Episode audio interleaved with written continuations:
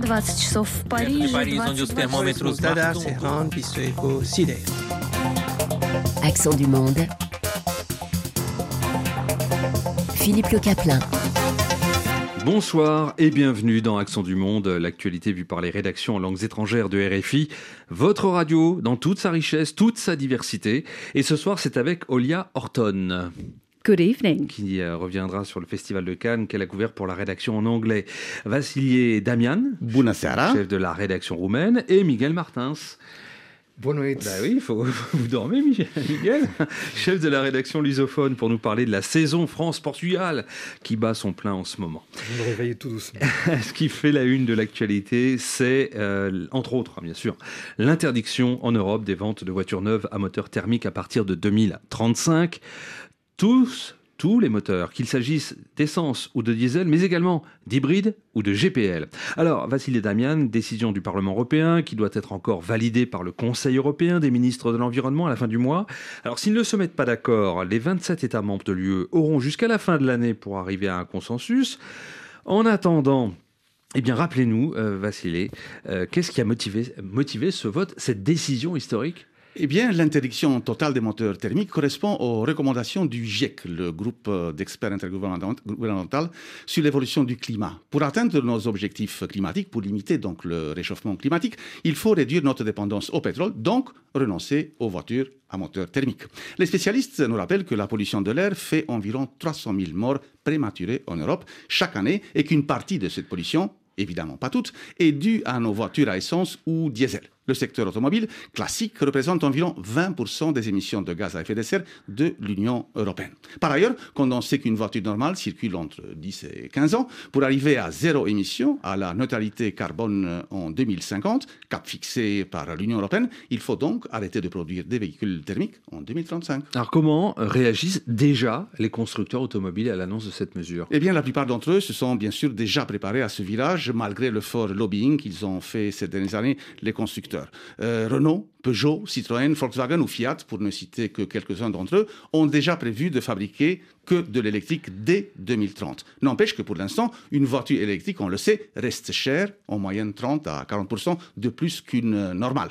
Avec l'accélération de la production, avec les économies d'échelle, on devrait s'attendre à une baisse des prix des voitures, à condition bien sûr que le prix des matériaux, par exemple des métaux rares, qui rentrent dans la construction de ces véhicules, ne s'envolent pas. Or, on le voit actuellement, à cause de la guerre en Ukraine, les prix du cobalt, du nickel ou du lithium ont fortement augmenté. On peut donc se poser la question du prix de ces voitures et si tout le monde pourra s'en acheter une à partir de 2035. Alors ça, c'est pour les constructeurs automobiles. Maintenant, du côté des organisations de défense de l'environnement, Miguel Martins, forcément, elles se réjouissent hein, de l'annonce de cette mesure.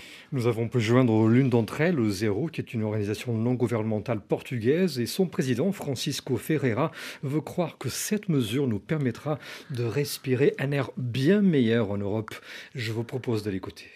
Para nós é crucial, a bem da qualidade do ar, também eh, da descarbonização, porque grande Que vous a dit le, responsable de cette ONG Voilà, pour le responsable principal de cette organisation liée à la protection de l'environnement, la mesure préconisée par le Parlement européen est cruciale. Il prétend qu'elle fera toute la différence en termes de la qualité de l'air de nos villes et en vue de l'adoption d'une neutralité carbone. Il parle volontiers d'un bond en avant en termes d'ambition climatique, puisque dans la pratique, cela signifie que seules pourront être mises en vente des voitures électriques. Vasile, un, un commentaire là-dessus? Oui, on peut toutefois se poser la question si l'impact sur l'environnement ne va pas juste changer de nature compte tenu des batteries de ces véhicules du futur qu'on ne sait pas encore ou pas suffisamment recyclées. Notons par ailleurs que l'électricité nécessaire à recharger ces batteries doit aussi être produite et que dans certains pays, comme par exemple la Pologne, mise beaucoup sur le charbon pour produire de l'électricité. Oui, zéro émission de la voiture ne veut pas dire euh, zéro pollution, que ce soit à la construction ou que ce soit, euh, bien évidemment, à l'utilisation et ensuite, bien sûr, sa déconstruction, puisque le problème des batteries, euh, c'est de savoir comment les recycler. Miguel Martins, que doit-on s'attendre À quoi doit-on s'attendre, pardonnez-moi, en termes de changement de pratique pour ceux qui en Europe voudraient acheter un véhicule neuf Voici Philippe l'une des questions formulées à un responsable de cette ONG liée à la protection de l'environnement au Portugal. On l'écoute à nouveau. Face a esta decisão, eu penso que quem for comprar um veículo automóvel vai, obviamente, começar a ponderar. Que, nous, que nous dit le, le président de, de, Zero, cette ONG portugaise Il se disait convaincu que celui qui souhaiterait acheter un véhicule neuf va désormais réfléchir à la perte de valeur à terme de la voiture thermique qu'il pourrait être sur le point d'acquérir. Nous avons devant nous 13 années de transition pour arriver à 100% de vente de voitures électriques, nous rappelait-il. Ce processus d'un pari sur l'électrique va sans doute s'accentuer, d'autant plus que si la moyenne de dioxyde de carbone par les voitures en Europe représente 12% du total. Ce montant atteint plus que le double, 25% au Portugal. Oui, justement, donc euh, ces chiffres euh, en Europe, au premier trimestre, on va être très précis, de cette année, les ventes de voitures 100%, électriques ont représenté 10% euh, des immatriculations, 12% disait à l'instant Miguel Vasile. Et en France, cette part de marché monte à 12%, mais reste quand même dérisoire, on peut le dire, par rapport à l'essence ou au diesel. Euh, la nouvelle mesure est censée entrer en vigueur dans 13 ans, mais 13 ans, ce n'est pas demain, c'est juste après-demain. Enfin, notons que si les Européens, et en particulier les Français et les Allemands, sont des bons motoristes, tout ce qui est batterie électrique, c'est presque du domaine réservé chinois. Il paraît que la Chine a une avance de 15 à 20 ans sur nous en ce qui concerne cet élément essentiel de la voiture de demain. Et c'est toujours la Chine qui maîtrise la plupart des matériaux stratégiques des voitures électriques, ce qui fait que la moitié des batteries électriques sont aujourd'hui produites hors Union européenne et notamment en Chine. Et puis à part euh, la fabrication et le coût euh, de, ces voitures, se pose également la question de, de l'emploi. Le secteur automobile va bien sûr être complètement bouleversé par cette révolution électrique. Prenons un exemple simple, avec une voiture classique, le garagiste a plein de boulot. Un embrayage, une bougie ou de l'huile à changer, une boîte à vitesse à régler, le carburateur à nettoyer, et ainsi de suite. Demain, il ne lui restera plus grand-chose à faire à part les batteries, la carrosserie et les pneus une voiture électrique a beaucoup moins de pièces. On estime donc que seulement en France, l'électrification des voitures menace 20% des emplois. Une réconversion de ces employés, et pas seulement en France, s'impose donc rapidement.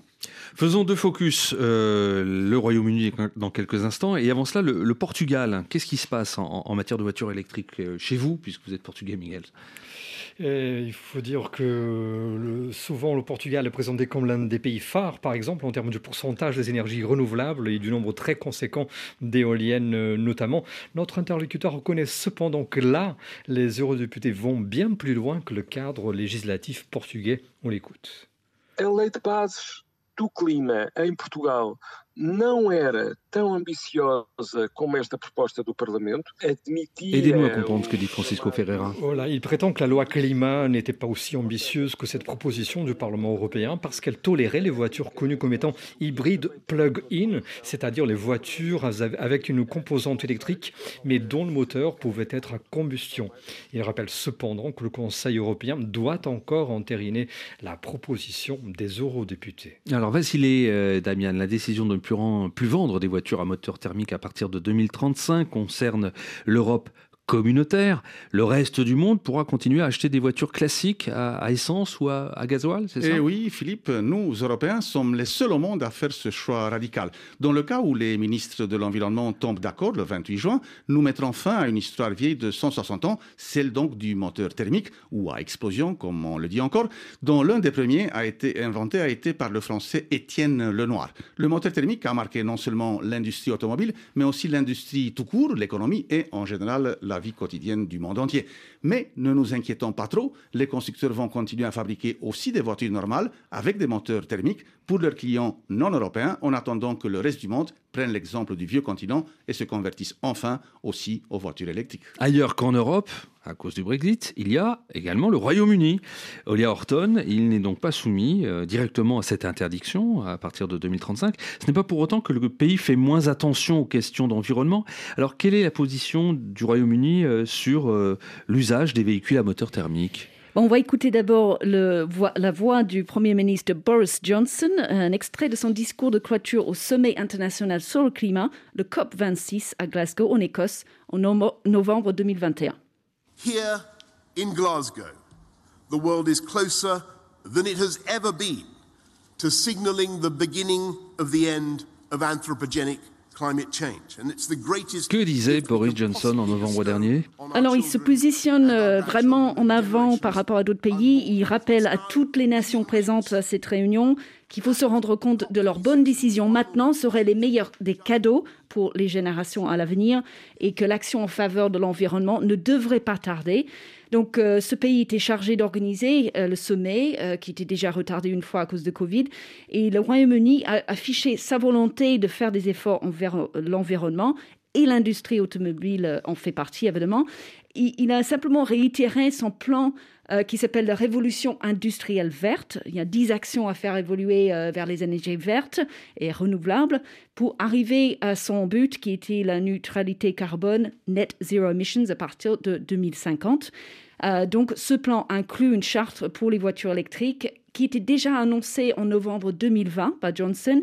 Il a dit que les voitures, les nouvelles voitures et utilitaires thermiques ne pouvaient plus être vendues euh, dans le pays à partir de 2030 donc légèrement en avant par rapport à cette interdiction proposée par l'Europe, sauf que le Royaume-Uni euh, n'interdit pas certains modèles de voitures hybrides. Et puis à ce sommet de Glasgow, le gouvernement anglais avait également annoncé que tous les véhicules lourds neufs devraient être à la neutralité carbone à partir là de 2040. Et ça va être vraiment un défi. Euh, aussi, les poids lourds sont touchés, les 26 tonnes ou plus, retirés du marché complètement à partir de 2035. Euh, évidemment, les conducteurs de poids lourds sont pas très très contents pour l'instant. Euh, le gouvernement euh, a aussi créé un conseil de 30 pays, le Zero Emission Vehicle Transition Council, qui vont travailler ensemble pour rendre l'usage de ces véhicules zéro émission le nouveau normal. Cependant, Johnson, il est quand même pointé du doigt par ses, ses détracteurs car il s'apprête à allouer que 4 milliards de livres, environ 4,7 milliards d'euros, pour ce package de révolution estimé évidemment beaucoup trop bas pour euh, l'envergure de ce type de projet. Et par ailleurs, que propose le gouvernement anglais à ses compatriotes pour qu'ils euh, changent de voiture? Ben, les experts ils prédisent, parce que les gens ils sont concernés par le prix, mais les experts disent que les voitures électriques coûteront le même prix que les autres voitures euh, d'essence classiques aujourd'hui, dans à peu près 5 ans. Euh, il y aura aussi la possibilité, ils disent, de louer les voitures électriques ou d'acheter en occasion. Donc au Royaume-Uni, le coût d'une voiture euh, neuve électrique est de 44 000 livres aujourd'hui, environ 50, 51 000 euh, euros. Mais les modèles les plus basiques coûtent moins cher, environ 20 000 livres. Euh, et l'écart peut être expliqué en partie par le prix des batteries qui a chuté ces dernières années. Sauf qu'avec la crise en Ukraine et ailleurs, évidemment, le prix euh, sur le marché de ces matériaux euh, précieux est volatile en ce moment. Et pour accompagner le mouvement, le gouvernement offre euh, une subvention de 2500 livres, donc ça fait à peu près 3000 euros, pour acheter des voitures qui produisent peu d'émissions ou bien si elles sont toutes électriques. hein. Tout à fait. Ils mettent aussi de l'argent, une subvention de 350 livres pour installer un point de recharge chez soi ou dans la rue près des habitations, parce que ça, c'est aussi quelque chose que les, les habitants ils se posent la question où est-ce qu'on va brancher notre voiture? Les ministres à travers le pays ont commencé déjà à investir une enveloppe de 620 milliards de livres pour développer l'usage des voitures électriques et surtout les infrastructures. Et comme disait Johnson fièrement euh, lors du COP26 à Glasgow, mon plan de 10 points va créer, soutenir et protéger des milliers de- de- d'emplois verts tout en arrivant à, aux cibles de zéro émission pour 2050. On verra. Only time will tell, as they say. Only time we tell as we say, ça veut dire on verra en anglais. Le, le temps va nous donner les réponses. voilà, on verra dans le temps. Merci à vous, Olia Horton. Vous écoutez Accent du Monde sur RFI. This is Radio France International. Paris, RFI. Accent du monde. Philippe Le Caplin. La Roumanie était aujourd'hui l'hôte de la réunion dite du groupe B9. Il s'agit des neuf pays de l'Europe de l'Est qui sont membres de l'OTAN. Alors ce sommet de Bucarest a eu lieu à l'initiative du président roumain, Klaus Iohannis, et de son homologue polonais, Andrzej Duda. Alors, euh, Vassili Damian, pourquoi ce sommet régional à deux semaines du grand sommet de l'OTAN qui aura lieu à Madrid? Eh bien, au sommet de Madrid du 28 au 30 juin, l'Alliance Atlantique va adopter son nouveau concept stratégique dans un contexte, on le sait, très particulier, celui de la guerre en Ukraine. Par ailleurs, toujours dans la capitale espagnole, s'officialisera l'adhésion de la Suède et de la Finlande à l'OTAN. En amont de ce sommet donc de Madrid, la rencontre d'aujourd'hui de Bucarest visait notamment à coordonner les positions des neuf pays en ce qui concerne la consolidation du flanc est de l'Alliance et bien sûr l'attitude adoptée vis-à-vis de la Russie. Écoutons ce qu'a dit à ce sujet le président roumain Klaus Iohannis. Rezultatul pe care îl urmărim este o prezență NATO consolidată pe flancul estic, Que dit le chef de l'État roumain Eh bien, le président roumain dit en substance que le résultat escompté au sommet de Madrid est une présence de l'OTAN consolidée, unitaire, cohérente, robuste et crédible sur le flanc oriental de l'Alliance et surtout dans la mer Noire, la zone la plus exposée aux menaces russes, selon le président roumain Klaus Iohannis. Il est à noter que le secrétaire général de l'Alliance Atlantique, Jens Stoltenberg, initialement prévu pour venir à Bucarest, est finalement resté à Bruxelles pour des raisons de santé. Et il a participé quand même à la, en vidéoconférence à ce sommet qui s'est donc terminé ce soir. Dans ce contexte, euh, la Roumanie et la Pologne, à l'origine donc du groupe B9 créé en 2015 et donc à l'initiative de ce sommet, espèrent obtenir le soutien des autres pays membres du groupe B9, à savoir les trois pays baltes, Lettonie, Lituanie et Estonie, la Bulgarie, la République tchèque, la Slovaquie, la Bulgarie et la Hongrie. On rappelle qu'il y a déjà actuellement quelques 5000 militaires de l'OTAN de 15 pays différents en Roumanie et notamment des Français. Par ailleurs, après l'invasion russe en Ukraine, l'OTAN a constitué quatre groupes de combat en Roumanie, mais aussi en Bulgarie, Hongrie et Slovaquie. En Roumanie, ce battle group, comme on l'appelle, est mis sous commandement français. Vassili Damian, euh, la Roumanie insiste également sur le futur concept stratégique de l'OTAN. De quoi parle-t-on exactement? À Madrid, les 30 membres de l'OTAN, 28 Européens, plus les États-Unis et le Canada, vont mettre à jour ce concept stratégique de l'Alliance. Eh bien, c'est un document partiellement public, révisé à peu près tous les 10 ans, qui par exemple, décrit les missions fondamentales ou fournit des directives à l'intention de ses forces militaires. Au sommet de Madrid, c'est en général à ce genre de sommet qu'on valide le nouveau concept stratégique.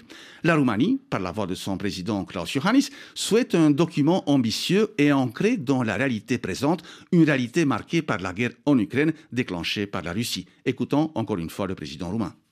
Am subliniat și în acest context necesitatea ca viitorul concept strategic al NATO să reflecte cât mai adecvat și realist Que dit le président Ioannis Klaus Iohannis insiste sur la nécessité que le prochain concept stratégique de l'OTAN reflète le plus réaliste possible les nouveaux paramètres de sécurité, qu'il accorde la priorité à la sécurité collective, qu'il définisse la Russie comme une menace et qu'il renforce l'alliance à tous les niveaux pour qu'elle puisse faire face à tous les défis présent et futur, dit encore le président roumain. Enfin, la Roumanie souhaite que l'Alliance continue sa politique dite des portes ouvertes, politique qui permettra bientôt à la Suède et à la Finlande, comme je le disais, de faire leur entrée dans le club euro-atlantique. Et bien évidemment, la rédaction roumaine de Réfi suit tout cela de très près. C'était Vassilé Damian.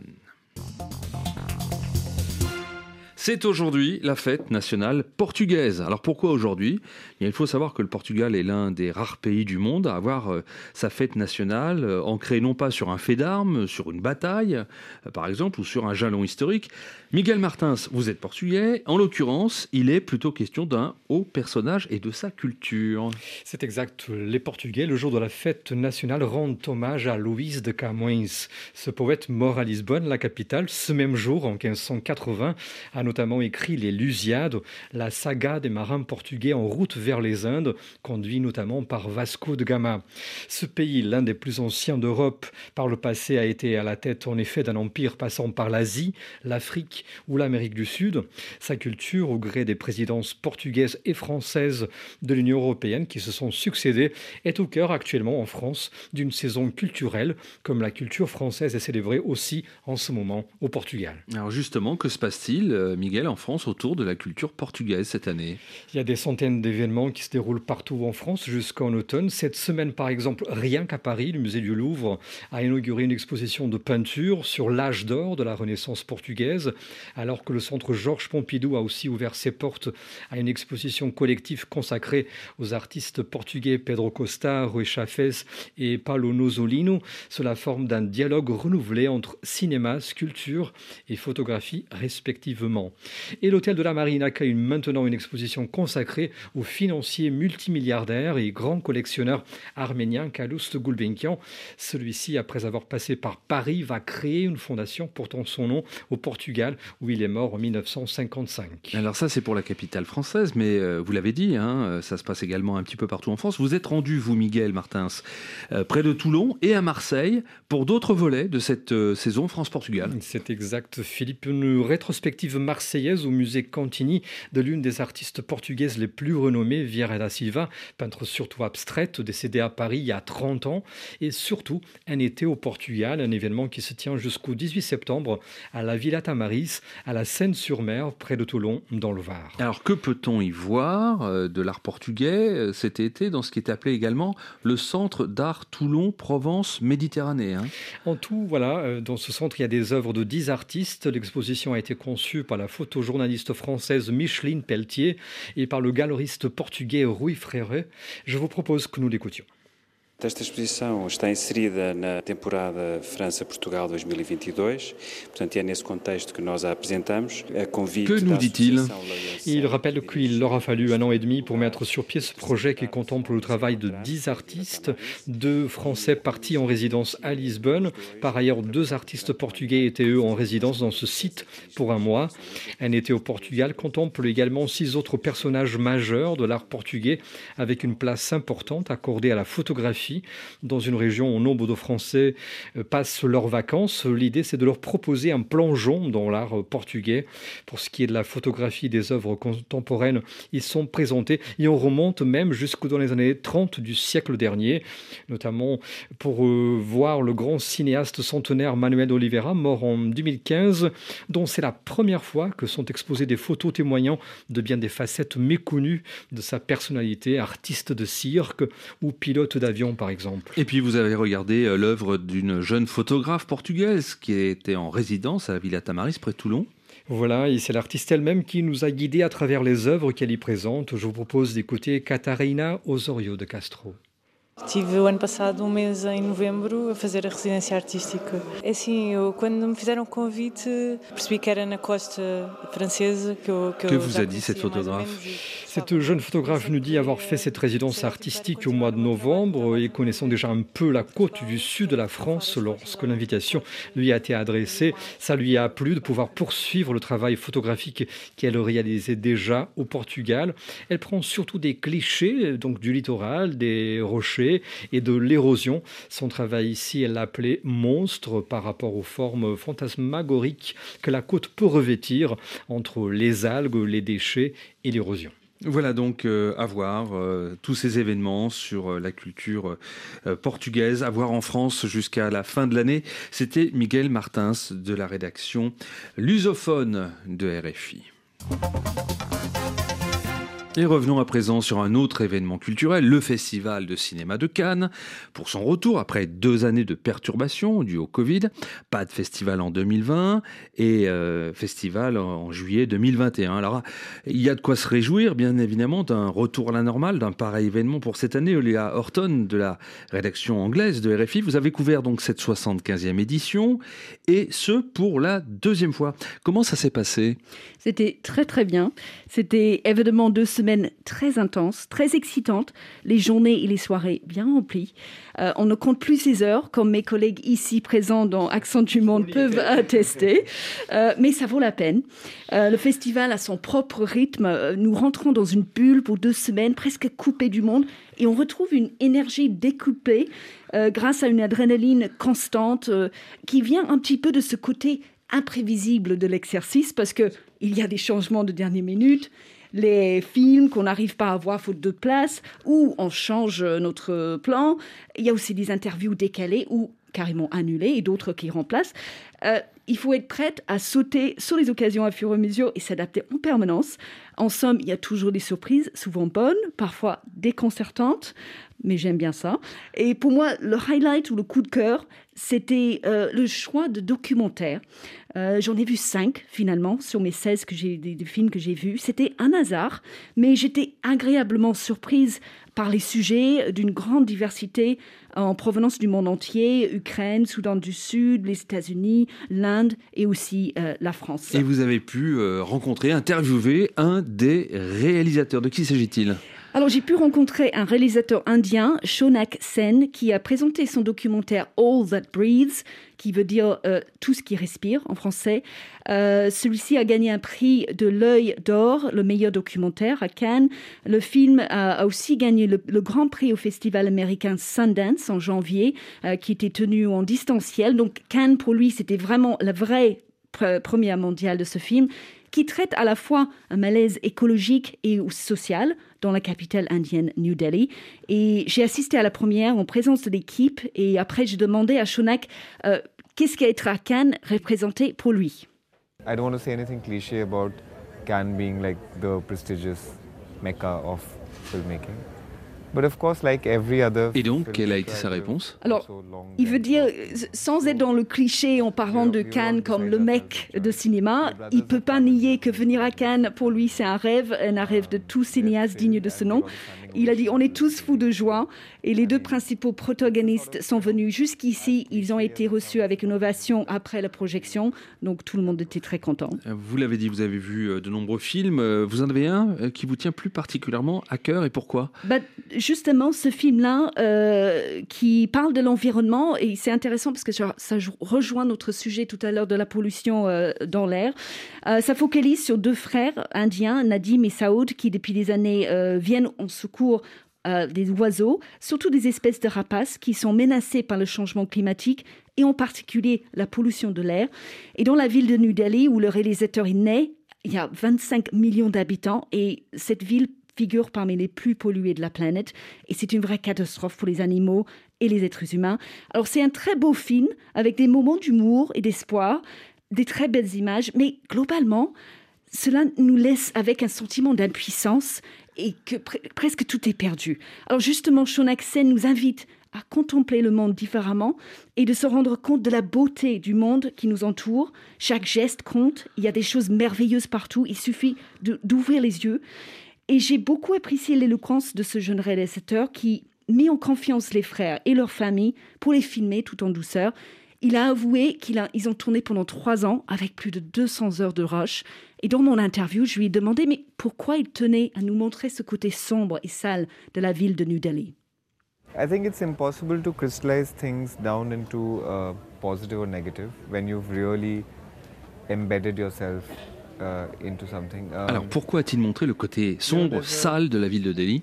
Alors il explique que c'est difficile de mettre des étiquettes positives ou négatives sur les choses, surtout quand on passe tellement de temps dedans, on est en immersion. Et il dit que dans l'hémisphère sud, la beauté et la cruauté coexistent partout dans la vie. Et c'est justement dans ces contradictions que le réalisateur a cherché à ses idées. Il espère que ça permet au public de réfléchir sur beaucoup de choses. Et dans le documentaire, nous constatons aussi une menace parallèle qui évolue autour de la famille dans le film, et c'est le spectre, des violences sectaires entre les communautés hindoues et les communautés musulmanes, parce que le film était, euh, le film était créé pendant un moment des émeutes à, à Delhi, à la suite d'une annonce du gouvernement autour d'une loi de citoyenneté. Euh, et encore une fois, le réalisateur expliquait que son film Prenez cette situation dans son ensemble. Il fallait bien parler de ces tensions sans pour autant minimiser le focus sur l'environnement.